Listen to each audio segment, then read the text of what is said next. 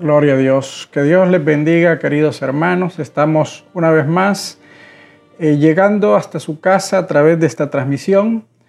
Esperamos de todo corazón que Dios en su infinita misericordia le esté bendiciendo a usted, a su familia. Que Dios Todopoderoso esté llenándoles de su amor, de su gracia y pueda cada uno de ustedes estar eh, luchando con mucha fuerza, con mucho valor con mucha entereza esta batalla que nos ha tocado que vivir a, bueno, yo creo que a todo el mundo, ¿verdad? Este es un momento histórico y ya vamos por más de 50 días de estar encerrados en cuarentena. Vamos por 10 días más, eh, pero que Dios en su infinita misericordia, no lo dudo, nos va a sacar adelante.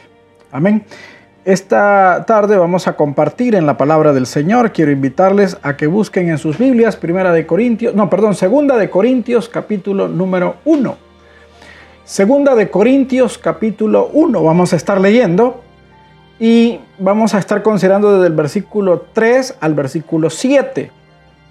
Pero yo voy a leer el versículo 7 en este momento. Nos dice la palabra del Señor.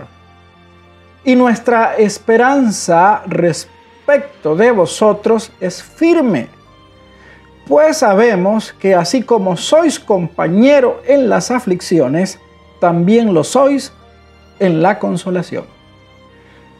Porque sabemos que así como sois compañeros en las aflicciones, también lo sois en la consolación. Vamos a orar. Cierre sus ojos, querido hermano. Desde ahí vamos a invocar el nombre de nuestro Dios. Padre nuestro que estás en los cielos, esta hermosa tarde queremos darte las gracias por un día más.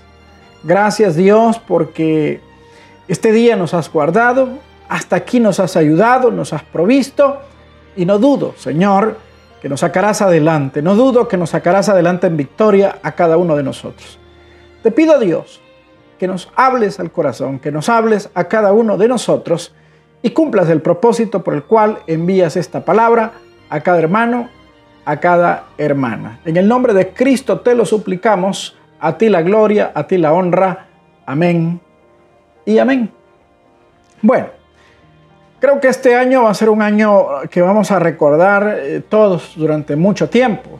Vamos a recordarlo como uno de los peores años de nuestra vida, ¿verdad? Y no solo un, año duro en el sentido personal, sino un año duro.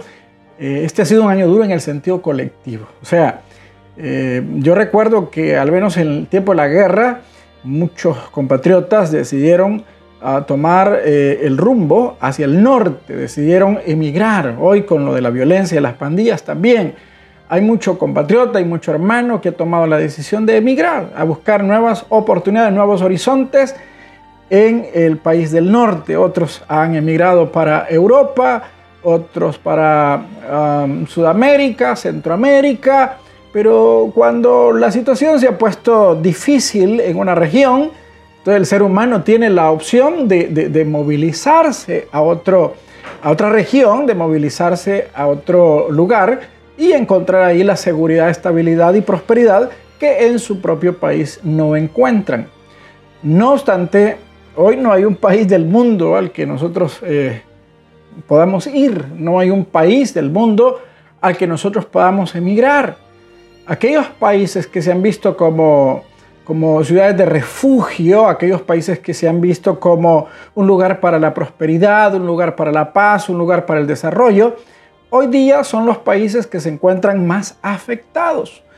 Europa, eh, Estados Unidos, los grandes países están quizá viviendo en el ojo de la tormenta, en el ojo del huracán, eh, esta problemática de la pandemia. Ahora, El Salvador quizás es uno de los lugares menos golpeados, por lo menos hasta el momento, ¿verdad? Es uno de los lugares menos golpeados y, aunque aquí la situación se está poniendo difícil porque... Eh, nos tienen encerrados ya más de 50 días, eh, muchos no están saliendo a trabajar y por lo consiguiente no están, no están este, eh, recibiendo ningún tipo de ingreso, no lo están percibiendo. Eh, eh, de, alguna manera, pues también la, situación de, estar en casa, de, no saber qué hacer, pues se puede volver complicada. No obstante, creemos que estamos mejor que otros, pero, pero la verdad es que estamos pasando por una de las peores etapas en toda la historia de, de nuestra vida, toda la historia de nuestra vida.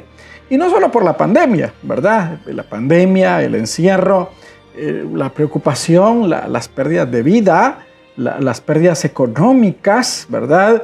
Eh, el retraso en muchas actividades. Hay, estudiantes que este año tenían la esperanza de, graduarse, tenían la esperanza de avanzar, de, recibir su título y, lo van a tener que ver pospuesto, ese, ese sueño hasta quizás para final de año o hasta el siguiente año, no sé. O sea, este problema no solo es un problema en cuanto a la enfermedad en sí, sino que es un problema que, con, él trae muchas, pero muchas otras dificultades que, también incomodan, ¿verdad? Ahora bien, el panorama se presta para que toda la gente se, descomponga, el panorama se presta para que toda la gente se desaliente, para que la gente se deprima, para que la gente eh, de alguna manera pues tire la toalla y diga, es de más. Esto está para, para morirse. De hecho, sé que hay personas que debido a la presión, debido a la, a la situación que están experimentando, han decidido incluso hasta quitarse la vida. Pero por eso vamos nosotros a recibir la palabra del Señor esta tarde, por eso es que nosotros somos gente de fe.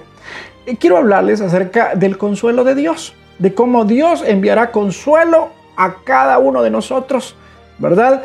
A través de su palabra, a través de su espíritu, a través de su presencia en nuestra vida. Vamos a ver de que Dios, Dios es un Dios que consuela, un Dios que fortalece. Porque en estos momentos es cuando más necesitamos el ayuda, el confort, la, la asistencia divina. Y no dude, mi querido hermano, que esa asistencia va a llegar. No dude que en los momentos más difíciles Dios se acordará de la misericordia. Estos momentos me recuerdan a los últimos días en la vida de Sansón, de cómo el caudillo, de cómo el juez, después de cometer pecado, después de traicionar a Dios, después de, que ha sido traicionado por su mujer y le cortaron el pelo y lo ataron a, las cadenas del, templo de Dagón, y, vemos cómo en un momento determinado su cabello empieza a crecer, que es una señal, queridos hermanos, de que la fidelidad y la misericordia de Dios no se apartan para siempre de nuestras vidas. Dios en su ira se acuerda de la misericordia. Dios en su ira se acuerda de que somos polvo, que somos polvo de la tierra. Queridos, por eso no dudo que el consuelo de Dios va a llegar a nuestra vida.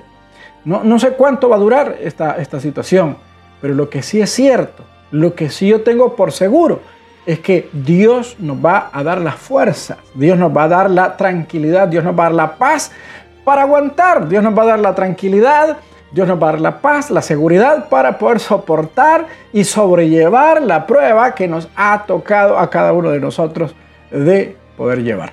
Así que vamos rápidamente, ¿verdad?, a considerar eh, tres razones por las que yo creo que el consuelo de Dios va a venir a nuestra vida o el consuelo de Dios está viniendo a nuestra vida para sacarnos adelante. Y la primera de ellas, la primera razón por la que yo creo que el consuelo de Dios llegará, llegará para su pueblo, llegará para sus hijos, llegará para sus fieles, es por la naturaleza y el carácter de nuestro Dios. Mire lo que dice el versículo 3, siempre de 2 de Corintios capítulo 1, versículo 3. Dice Pablo, bendito sea el Dios y Padre de nuestro Señor Jesucristo, Padre de misericordias y Dios de toda consolación porque creo que va a llegar la fortaleza, porque creo que va a llegar el consuelo por la naturaleza y el carácter de nuestro Dios, ¿verdad? Porque Él es bueno. Dice acá, bendito sea el Dios y Padre de nuestro Señor Jesucristo. Hay gente que cuando le preguntan qué es lo mejor que le ha pasado en la vida, dicen, eh, haber conocido a mi novia, haber conocido a mi esposa, el trabajo que me salió, eh, o haber tenido padres hermosos, o haber viajado. Y yo creo que son razones valederas, ¿verdad? Dependiendo de quién las diga. Pero cuando a mí me preguntan qué es lo mejor que me ha pasado en la vida, yo no dudo ni un segundo en responder que lo mejor que a mí me ha pasado en la vida se llama Jesucristo. Jesucristo es lo mejor que me ha pasado en la vida, porque mi vida eh, siempre fue una vida triste, sombrilla, llena de, sinsabores, llena de, dolores, llena de preocupaciones, llena de incertidumbre. Esa fue mi vida. Pobreza, miseria, dolor, tristeza, resentimiento. Esa fue mi vida. Hasta, hasta el día en que apareció Cristo para cambiar mi lamento en baile. Ese día, cuando Cristo vino a mi corazón, cambió mi tristeza en danza. Lo mejor que me ha pasado en la vida. Ahora, pero ¿quién propició? ¿Quién hizo que Cristo llegara a mi vida? La Biblia dice, bendito sea el Dios y Padre de nuestro Señor Jesucristo. Es decir, nuestro Señor Jesucristo vino a este mundo porque Dios en su infinita bondad, en su infinito amor, quiso bendecirnos a nosotros enviándonos a su Hijo. ¿Por qué creo yo que va a venir la fortaleza? ¿Por qué creo yo que va a venir el consuelo? Por la naturaleza y carácter de nuestro Dios, porque nuestro Dios es un Dios bueno, un Dios bueno que nos ha dado lo mejor de sí, porque nos dio a Jesucristo. Nos dio a Jesucristo su unigénito, pero también porque Él es Padre de misericordias, Padre de misericordias. Mire qué lindo. Cuando nosotros analizamos la, vida del hijo pródigo, evidentemente al analizarla con, el cerebro así, ¿verdad? Muy analíticos nosotros, podemos ver que este hijo pródigo ah, cosechó lo que sembró. Y así podemos ver a muchos hijos pródigos por la vida que están cosechando lo que sembraron.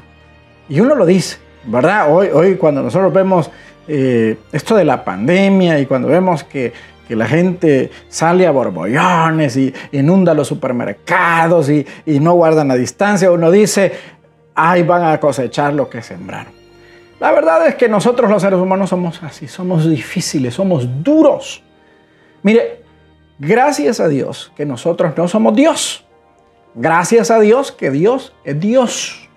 Porque este Dios al que nosotros servimos, al que nosotros adoramos, es Dios de misericordias. Cosa que no, somos nosotros. Nosotros somos duros.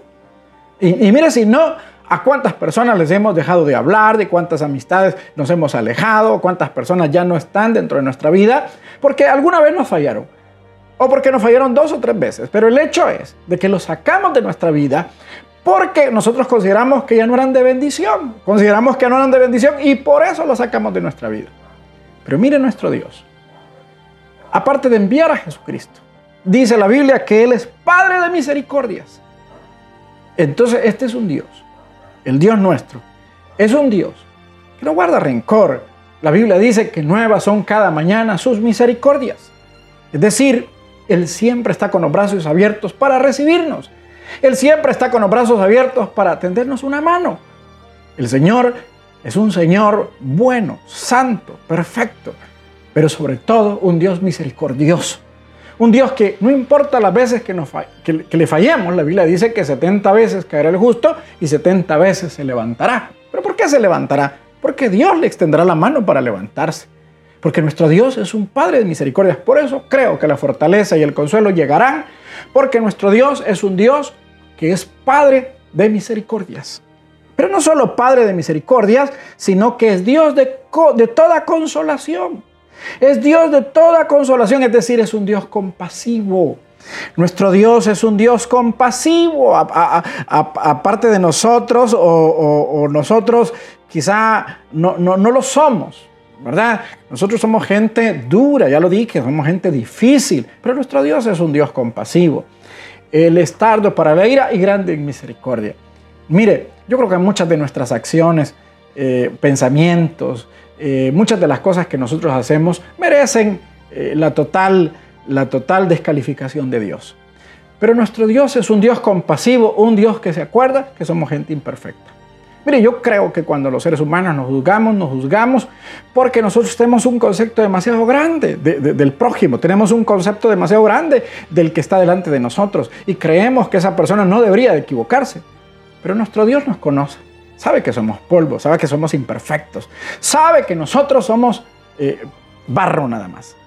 ¿Verdad? Lo hemos cantado alguna vez, soy barro nada más, soy barro que tú hiciste con amor, porque así dice la Biblia, que del polvo de la tierra nos tomó y nos formó. ¿verdad? Entonces por eso es compasivo, porque Él sabe lo que estamos hechos, Él sabe hasta dónde podemos y, y, sabe que muchas de nuestras faltas se deben a nuestra naturaleza. Pero mire por qué creo que va a llegar el consuelo, por qué creo que va a llegar, eh, querido hermano, la fortaleza de Dios por su naturaleza y carácter. Nuestro Dios sabe quiénes somos y por eso es Padre de consolación. porque Él sabe que nosotros somos débiles, sabe que nosotros tenemos fuerzas limitadas, sabe que tenemos una vida eh, pequeña, corta, breve. Esa es nuestra vida, breve. Es como la hierba, ¿verdad? Así lo dice Santiago, así lo dice el proverbio, que es como la hierba, es como la neblina. Así es nuestra vida. Y Dios lo sabe. Y por eso nuestro Dios es un Dios compasivo, un Dios que, eh, hermano, eh, se, se goza de hacer misericordia y de consolar a aquellos que se equivocan. Número dos, creo que Dios va a mandar su fortaleza y nos va a consolar por su inmensa fidelidad.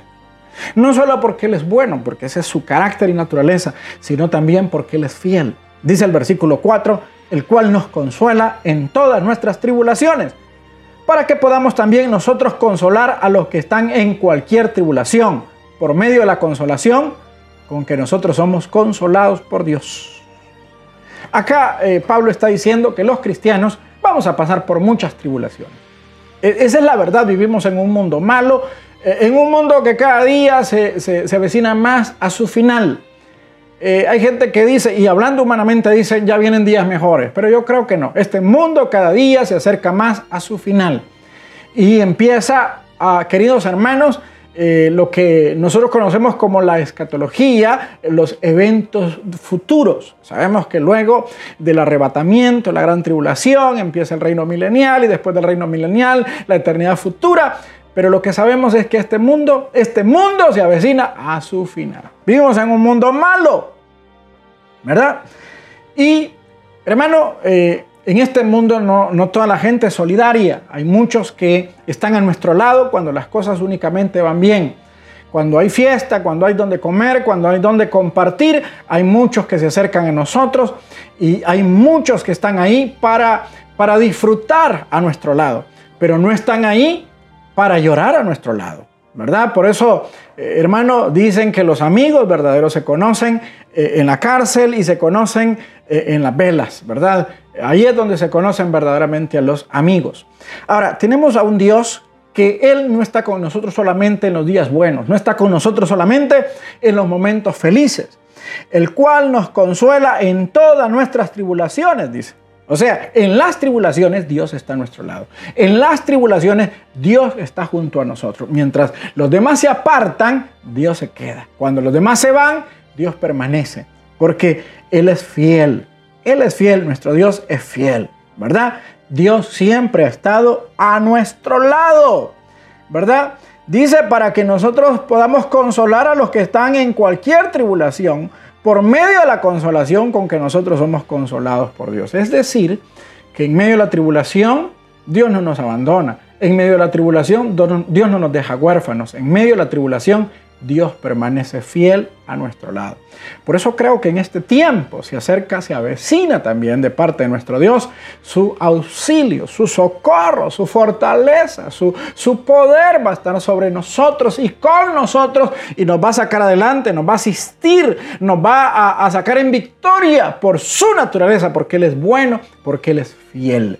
Y número tres, creo, hermano, que la consolación va a llegar, que la fortaleza va a llegar por causa de nuestra vocación y llamado. Mira lo que dice el versículo 5 y 6. Porque de la manera que abundan en nosotros las aflicciones de Cristo, así abunda también por el mismo Cristo nuestra consolación. Pero si somos atribulados, es para nuestra consolación y salvación. O si somos consolados, es para vuestra consolación y salvación, la cual se opera en el sufrir las mismas aflicciones que nosotros también padecemos. Esto parece ya un juego de palabras, un trabalengua, pero un trabalengua hermoso. Acá nos está diciendo Dios en su infinita bondad y su infinita misericordia que nosotros somos sus heraldos, que nosotros somos sus eh, eh, proclamadores, somos proclamadores de su verdad. Porque de manera que abundan en nosotros las aflicciones de Cristo, así abundan también por el mismo Cristo nuestra consolación.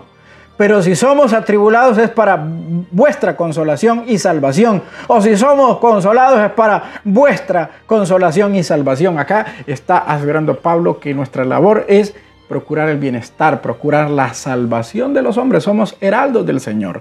Somos los guerreros de Cristo. Nosotros somos los que proclamamos su verdad. Y nuestro trabajo es precisamente buscar la salvación de las almas. Nuestro trabajo es anunciar el mensaje de fe, el mensaje de esperanza. Ese es nuestro llamado, ese es nuestro mensaje.